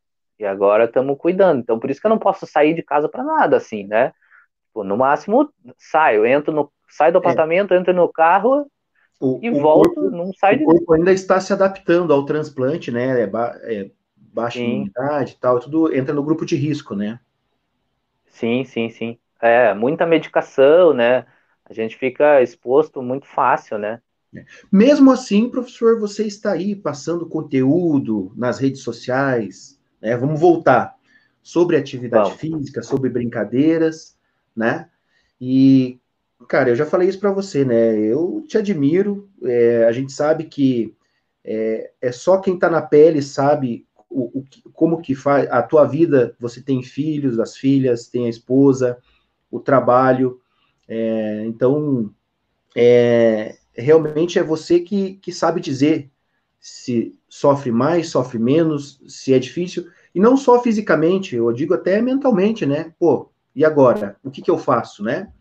E a uhum. gente tá, é, transplante não é brincadeira, né? Você vai para uma cirurgia, o corpo, a gente sabe de, de, de, estudos aí científicos que o corpo pode rejeitar ou não pode, claro que tudo é feito Sim. com os maiores cuidados, como é que fica a tua cabeça nessa hora? Porque você, cara, sempre cheio de energia, sempre querendo trabalhar, sempre cuidando das crianças, tudo. É, é pensamento positivo, né, Ramon? Não tem como ser diferente, né? É, não, não, não dá para ser diferente, né? é, você passar por uma situação dessa, assim, é, é bem complicado de, de, lidar, sabe? Você, percebe, você vai percebendo o seu corpo, corpo minguando, sabe? Mais ou menos assim, essa é a palavra. É, mas ao mesmo tempo, é, quando eu estava fazendo diálise, eu não sei se você lembra, ó, tô até com a camisa aqui, ó. O circuito das estações, lembrou? Lembrei. Eu tava lá. A, a cami... Agora a tua imagem ela tá parada, mas dá para ver ali que a camisetinha dá o dois circuitos das estações, né? Quando que foi é, essa mesmo? Da... Essa foi em novembro, a... né? A verão? No verão foi dezembro. Comecinho de dezembro. É, isso, isso. Então, eu tava fazendo diálise. E foi um período muito bom, assim, sabe? Porque a diálise me fez bem, eu voltei a correr, a gente foi para para passar o Réveillon na praia, eu continuei correndo lá, tava, tava super bem, assim. E daí veio o transplante e, pô, eu tinha ganhado, sei lá, acho que 3, 4 quilos, tava fazendo é, academia, tava lá na overall e, porra, tava vendo o corpo, né, novo, né, um corpo é, motivado e tudo. Aí vem o transplante Aí você vê o seu corpo fazendo assim, né? É, Caindo, é... né? Porque. É um período só, né, Ramon? Daqui a pouco você sim, volta. Sim, sim, sim. Qual, qual sim, que é o prazo? Mas, mas, é. Qual que é a, a, sequência aí? Você tem que esperar quanto tempo para você. Voltar? Claro, tem a pandemia, né? É uma questão, digamos, que não estava no contexto, mas. Ah, a, sim, não estava. A priori, você tem que esperar seis meses transplante, um ano? Como é que é? A, para a vida normal, vamos dizer assim? Com, com os quatro meses que eu tenho hoje, eu já, já poderia estar liberado para pra praticamente tudo. Assim, se não fosse a pandemia, Perfeito. estaria dirigindo, levando as crianças para a escola, normal. É, a única coisa que o médico pede é a partir dos seis meses é que eu posso estar liberado para praticamente tudo. Assim, até os seis meses eu não posso fazer força no abdômen ainda, ponto interno. Né? Então, eu posso fazer exercício, eu tenho feito em casa, mas não posso fazer abdominal, por exemplo. Né? Então, é uma única restrição, assim. Mas tem que ser, Júlio, pensamento positivo, cara. Você. E aí, e aí, quando você passa por uma situação dessa, e, e você é da área da saúde, eu acho que mais ainda, sabe? A, a sua vontade, o seu desejo de fazer é, o bem e transmitir essa mensagem para as outras pessoas, sabe? Eu acho que isso, isso floresce, sabe? Ah, Sim. Uh, não é à toa que eu não, não quero, nunca quis, não quero ser personal, não, nunca foi a minha intenção, sabe? Eu, eu admiro quem, quem quem consegue ser, admiro é, a possibilidade de, de lidar com uma pessoa e transformar a vida de uma única pessoa toda semana ali estando com ela, sabe? Mas eu não consigo, eu não consigo. Mas eu consigo dessa maneira, assim, dessa transmitindo maneira. O, o que eu sei uh, ou o que eu estudo é, e, e das experiências que a gente vai passando para que as pessoas é, é, possam passar por essas experiências. Quem, quem obrigatoriamente tem que passar, passar de uma maneira um pouco mais leve, sabe? É, ó, acho que essa. personal aí apareceu o professor Rodrigo Ferreira e o professor Cristiano aí, ó. Doutor Cristiano daqui a aí, pouco, ó. tá? Beleza. Vai, segue. É, então, é, é tentar realmente assim passar para as pessoas, sabe, a, a, o desejo de, de transpor aquela barreira e, e passar da melhor maneira possível, assim. E, e a atividade física é, é, é, só um, um dos mecanismos que a gente pode utilizar para para alegrar a vida das pessoas, sabe? Claro. É... Para você, você dar uma respirada aí, Ramon, é, é assim, ó. Eu, eu não posso negar, eu tive uma vida muito boa no sentido de eu, nós somos em quatro irmãos, então competição total, né? Quem chega primeiro lá, quem pega o primeiro brinquedo, Sim. então sempre estava fazendo atividade. Depois eu posso dizer que eu fui o mais influenciado esportivamente, por primos, por amigos, por professores. Então, sempre fiz o futebol, que era o que tinha, e depois eu cresci, fui para o vôlei, fui para o basquete, fui para o handball, e eu não me vejo sem o esporte, e é o esporte de lazer mesmo, né? É óbvio, a gente uhum. participou de campeonatos, tudo, é outra pegada, é outro negócio, mas é, eu, é, é muito. É, é, aquela questão da adrenalina, do, do, do, prazer de você praticar um esporte. Ganhou, ganhou, perdeu, perdeu. A, o pessoal que normalmente a gente fazia com os amigos a, a peladinha de final de semana. A gente sabe que é através do esporte que a gente se encontra, tem um lado social, através do esporte você se alimenta melhor. A atividade física, né? De um modo geral, você estava treinando para correr, daí você já se organiza, que daí você já tem uma meta, você já tem treino. Então, eu acho que impacta, influencia muito na vida como um todo, né? É óbvio, tem pessoas sim, que gostam sim. mais de academia, tem hum. pessoas que gostam mais de andar de bicicleta. Falando nisso, a pandemia fez com que explodisse o pessoal para andar de bicicleta, né? Para não ter aglomeração. Então, você vê, uhum. é, as pessoas acabam fazendo alguma ou outra atividade no primeiro momento por lazer, mas eu não tenho dúvida que se elas têm a oportunidade de treinar aquilo para melhorar a saúde e pensando também em sempre estar bem, né? Para ter lazer, para poder trabalhar melhor, para poder brincar com as crianças e por aí vai, né? Sim, sim, sem dúvida. Uh, é, é, muito engraçado porque a gente, como profissional, é, falar para as pessoas que elas que elas vão se sentir melhor, que elas vão dormir melhor, que elas vão se alimentar melhor, que elas vão beber mais líquido e que, consequentemente, vão ter mais saúde, não quer dizer que elas assumam isso para elas. Porque é. cada pessoa escolhe o caminho que quer, né? Tipo, é livre para isso, né? Mas, mas se a gente pode plantar aquela sementinha da dúvida na, na cabeça da pessoa e, e de repente, se ela assume o mínimo que seja daquela, daquela fala nossa, e depois ela percebe, chega para você, pô, sabe que eu tô dormindo melhor mesmo? Pronto, já, você já ganhou. Você Isso. já fez a sua parte como professor. É. E outra, a gente sabe que é um detalhezinho influencia muito na vida da pessoa. Tem pessoas que têm dor de cabeça, não conseguem dormir. É só a pessoa dormir bem, já muda a vida da pessoa. É, são detalhes, né, Ramon? Sim. Não é uma coisa absurda. Sim. Não precisa ser uma coisa absurda. Ó, é, teve uma pergunta aqui, ó, da Ana Cecília Gomes da Silva, conhece? Conheço. Sugestão, sugestão para criança, é, é, o famoso piá de prédio, né? Ou a menina de prédio, né? Sugestão Aham. de atividades em tempos de quarentena. É, claro que a gente estava tava falando de um modo geral, tal. Na prática, Ramon, uma atividade específica aí que você está fazendo com as crianças, de cabeça, você lembra uma aí? né? Vamos falar eu fiz, Bom, eu, eu fiz, até coloquei lá, tá lá no canal o vídeo do, da semana passada. Tá. E é, é um de dança. É, não sei se todos lembram daquele do Gênios, aquele brinquedo das cores, que a gente tinha, tinha que, seguir apertar, a né? sequência. Né? Isso, tinha que apertar. Então, o que, que eu, eu fiz? Eu peguei os tapetes coloridos que eu tenho aqui, daqueles de emborrachados, né, tipo de EVA.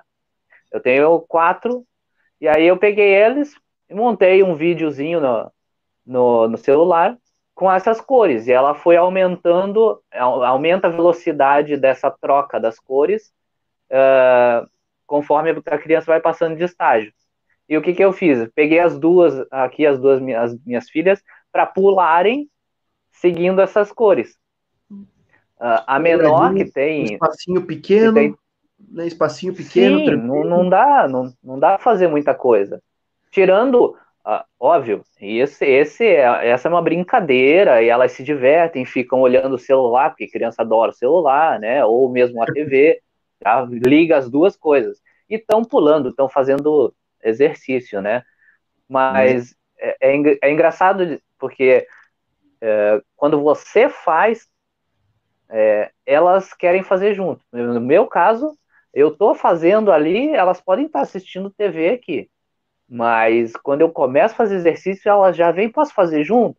E aí eu já tenho que remodelar toda a maneira como eu vou fazer, porque daí a menor, eu vou fazer flexão, tenho que fazer um, tipo uma, uma aquele é, negócio do sol lá, do, da yoga, para uhum. levantar, para ela passar por baixo. Daí eu tenho que inventar, vou fazer agachamento, tem que abrir a perna para ela passar por baixo. Então a gente vai adaptando, né, e, e estimulando dessa maneira também.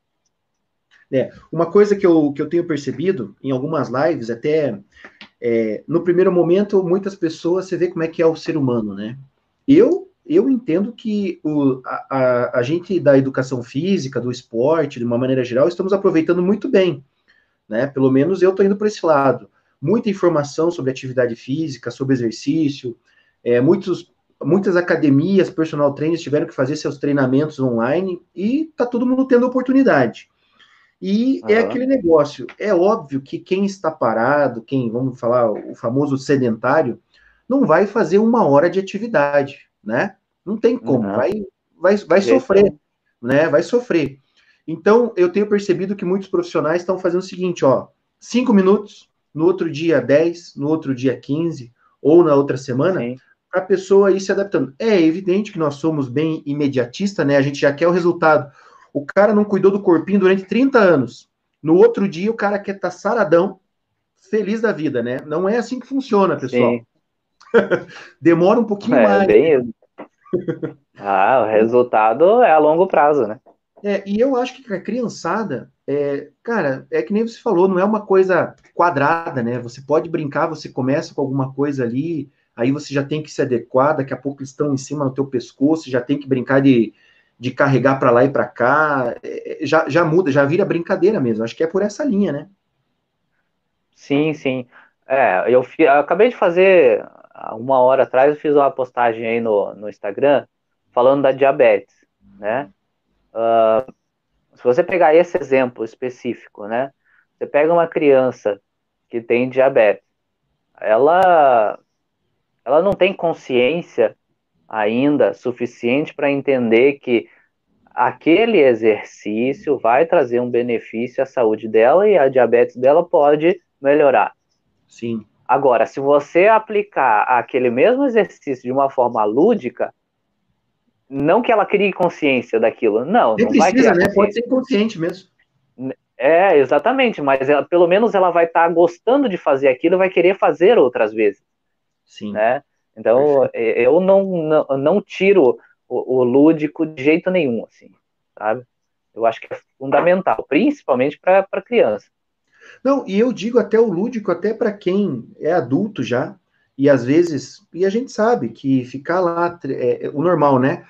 Repita três séries de dez repetições. A gente sabe que é, é, é chato se for pensar especificamente. A gente, só que o, o adulto já sabe dos objetivos, sabe dos benefícios, né? Exato, Mas, exato. Se ah, você, você entender que você precisa de uma motivação, apesar que eu acredito que a motivação é da pessoa, né? Por mais que tenhamos nós para gritar, para animar, a pessoa tem que querer. Sim. Você pode começar com uma dança, com uma brincadeira, e, claro, automaticamente o, o, o, o adulto vai falar: nossa, me deu dor nas costas, me deu dor na perna, não aguentei mais de cinco minutos. É, essas coisas vão caindo a ficha, né? É, você, você pode falar até melhor do que eu, assim, como é que você trabalhava lá com os idosos no SESC? Olha, não era dessa maneira? Eles é. não começavam assim, cinco minutinhos, dez minutinhos, aí já reclamavam, Isso. já estavam cansados. Ou, é. e, no, e no final do ano, na verdade, o que, que acontecia? Se você passar, eu, eu, eu percebi isso em algumas aulas lá, quando eu estava lá. O que, que acontecia? Você passava um exercício ou outro deles, não, não, Júlio, vamos jogar. Eu quero um vôleizinho e tal. Cara, era ou não a, era assim? A competição que eles têm, eu falo que é igual a das crianças. Porque talvez, é, vários fatores, que nem a gente falou, né? E, e, a gente vai devagar, né? As pessoas vão brincar, não vai, não vai ter competição, então não vamos, né? Não vamos exagerar. E, cara, o ser humano é complexo senhoras de 70 anos, 80 anos, vamos competir. Quem ganhar é melhor e não querem saber daí. Como é que você lida com essas pessoas? É bem isso que você falou. Ah. Mas essa era a motivação deles, né? Claro que era no nível deles, na velocidade deles.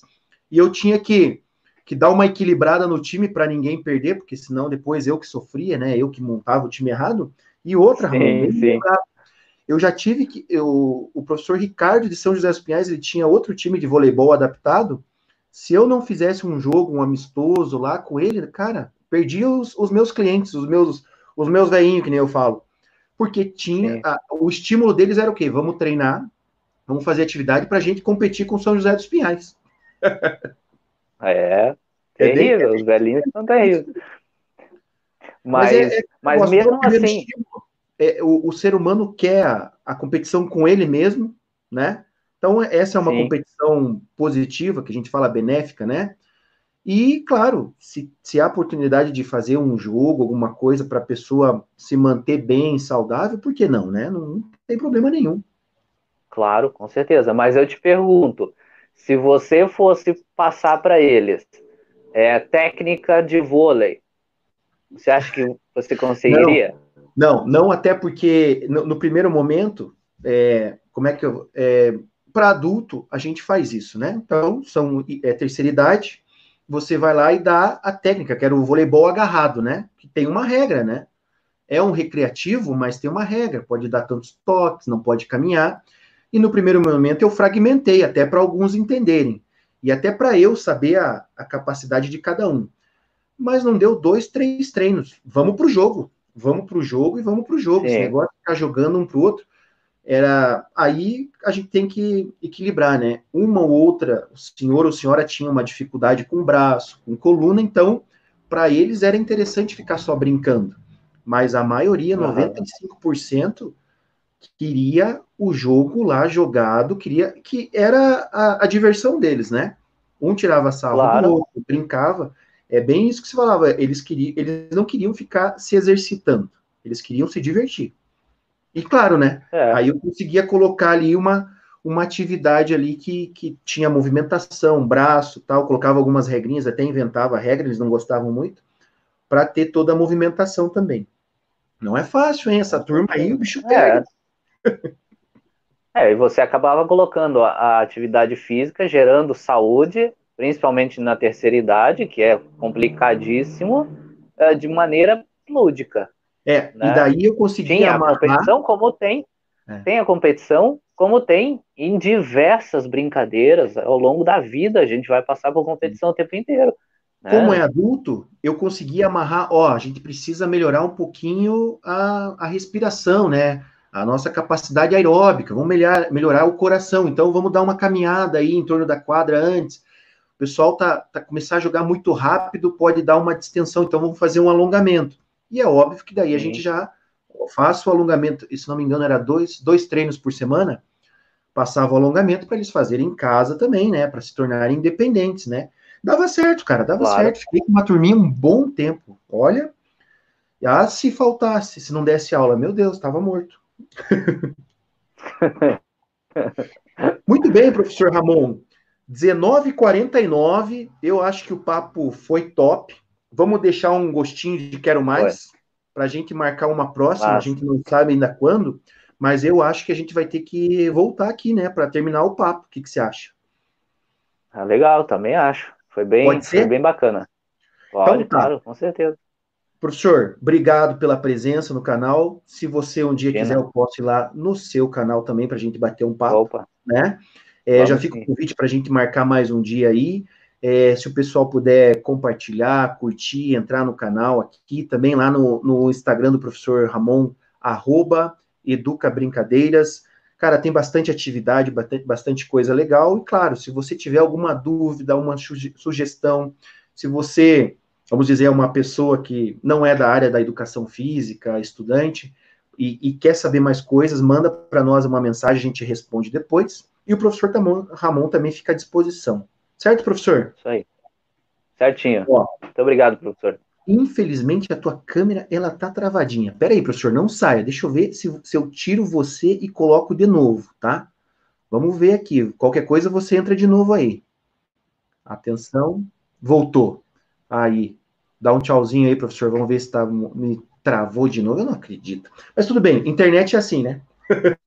aí. É deu. isso aí. Pessoal, obrigado de coração para quem Obrigadão. acompanhou com a gente, familiares, a gente ama vocês, amigos. É isso aí.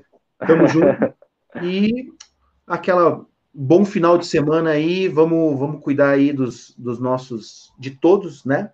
E principalmente aí as pessoas Sim. aí que não podem sair, professor Ramon também. Fique em casa, professor, né? Tenha paciência que Com mais certeza. aqui para frente a gente vai fazer uma corrida aí para você. Tá bom? Beleza. Beleza. Valeu, professor. Obrigado, hein? Até a próxima. Abração. Obrigado. Até a próxima.